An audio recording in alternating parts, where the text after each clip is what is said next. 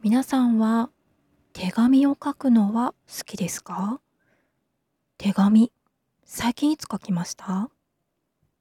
こんにちは、ビッキーです。ビッキーラジオが始まります。手紙。皆さん、最近手紙って書きました？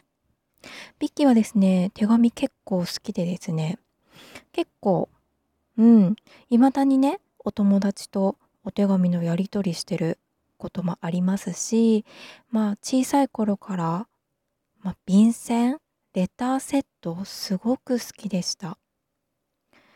今もですね、手紙はそのお友達とのやり取りはもう決まったお友達なんですけど、お誕生日の時、お互いの誕生日の時のやり取りだったりとか、ある友人からは、えっと、初中見初中見舞いが届いたりとか、年賀状こそね、我が家はもうやめてしまったんですけど、その仲のいいお友達と、その年に1、2回の手紙のやり取りっていうのは続いてますね。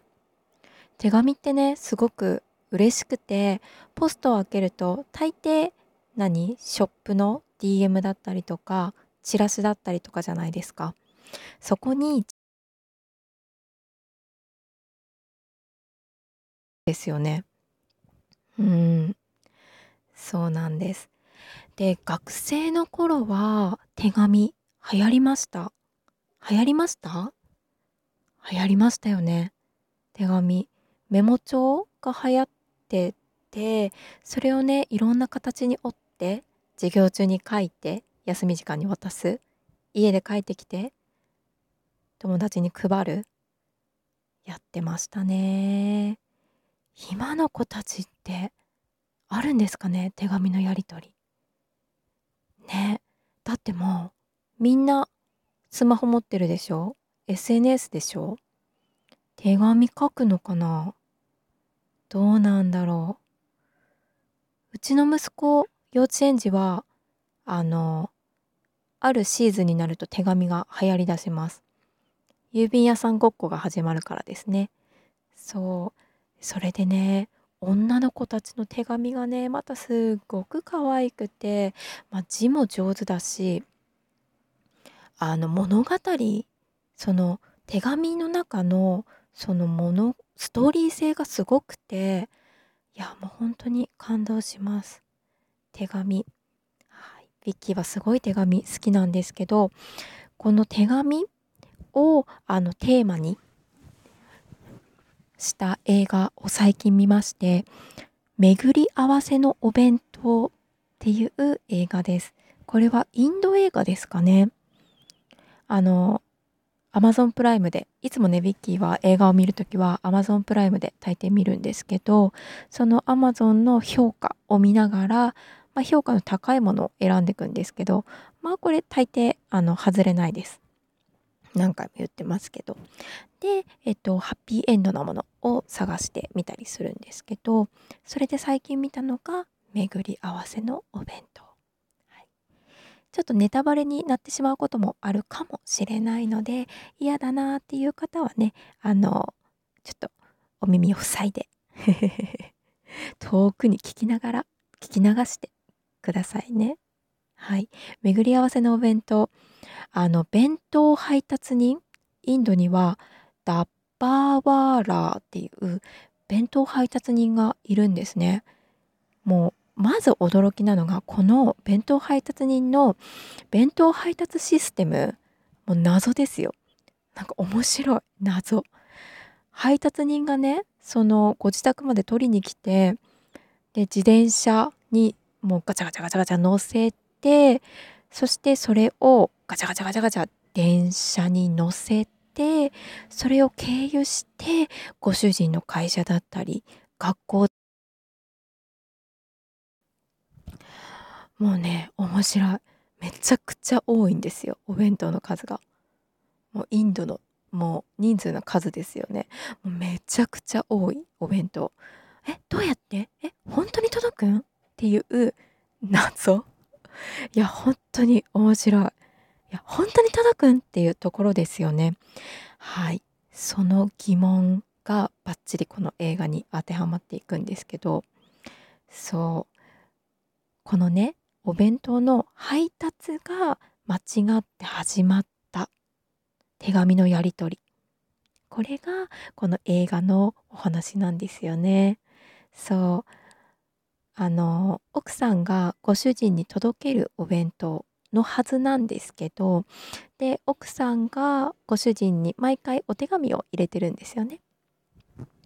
のはずなんですけど間違って顔の知らない人に届いてしまってそこから文通が始まる。もうすごく静かで優しい時間が流れるんですよ。お弁当箱を経由し。いやすごい素敵ですよ。そう。で顔の知らない人？まあ私は友人と顔の知ってる友人とあの手紙のやり取りをしてますけど昔はね文通仲間とかって言って文通しませんかって言ってその顔の知らない文通相手にやってたりもしてたんですよね。私はしたことないけどそうまあそんな感じで顔の知らない人との文通が始まったんですよ。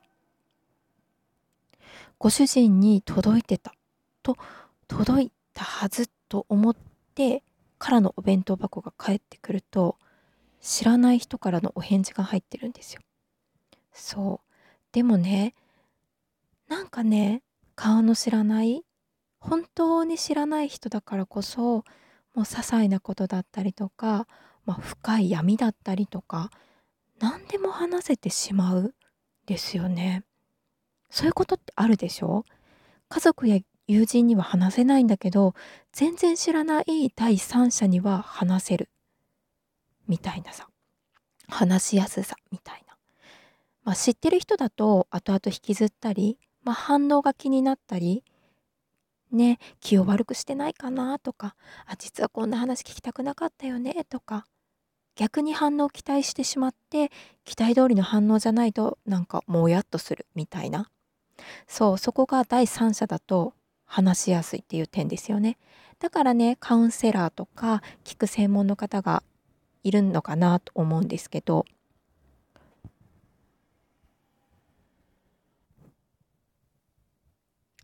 そう。それでですねその手紙でのその優しい時間が積み重なっていくんですよ。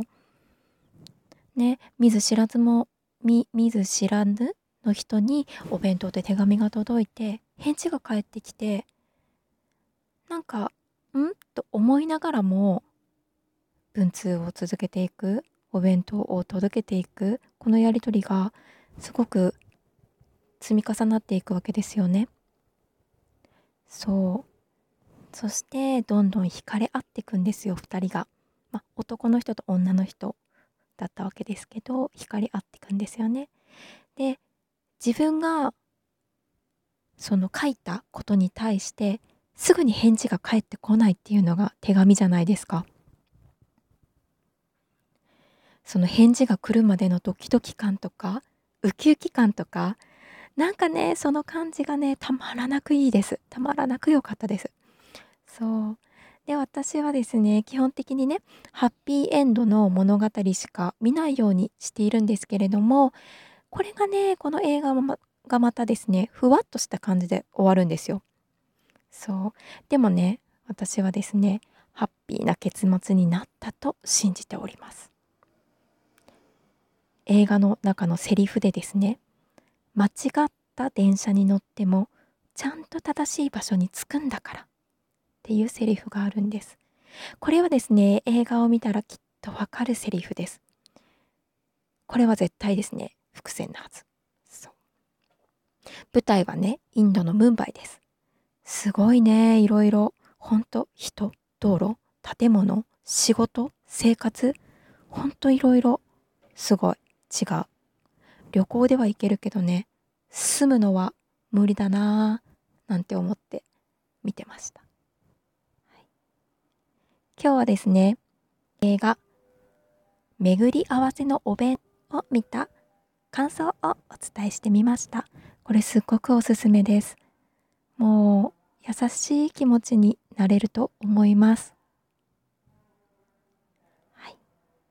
ビッキーラジオは楽に楽しい人生を過ごしたいビッキーがあなたの作業時間が心地よい時間になりますように声をお届けしております。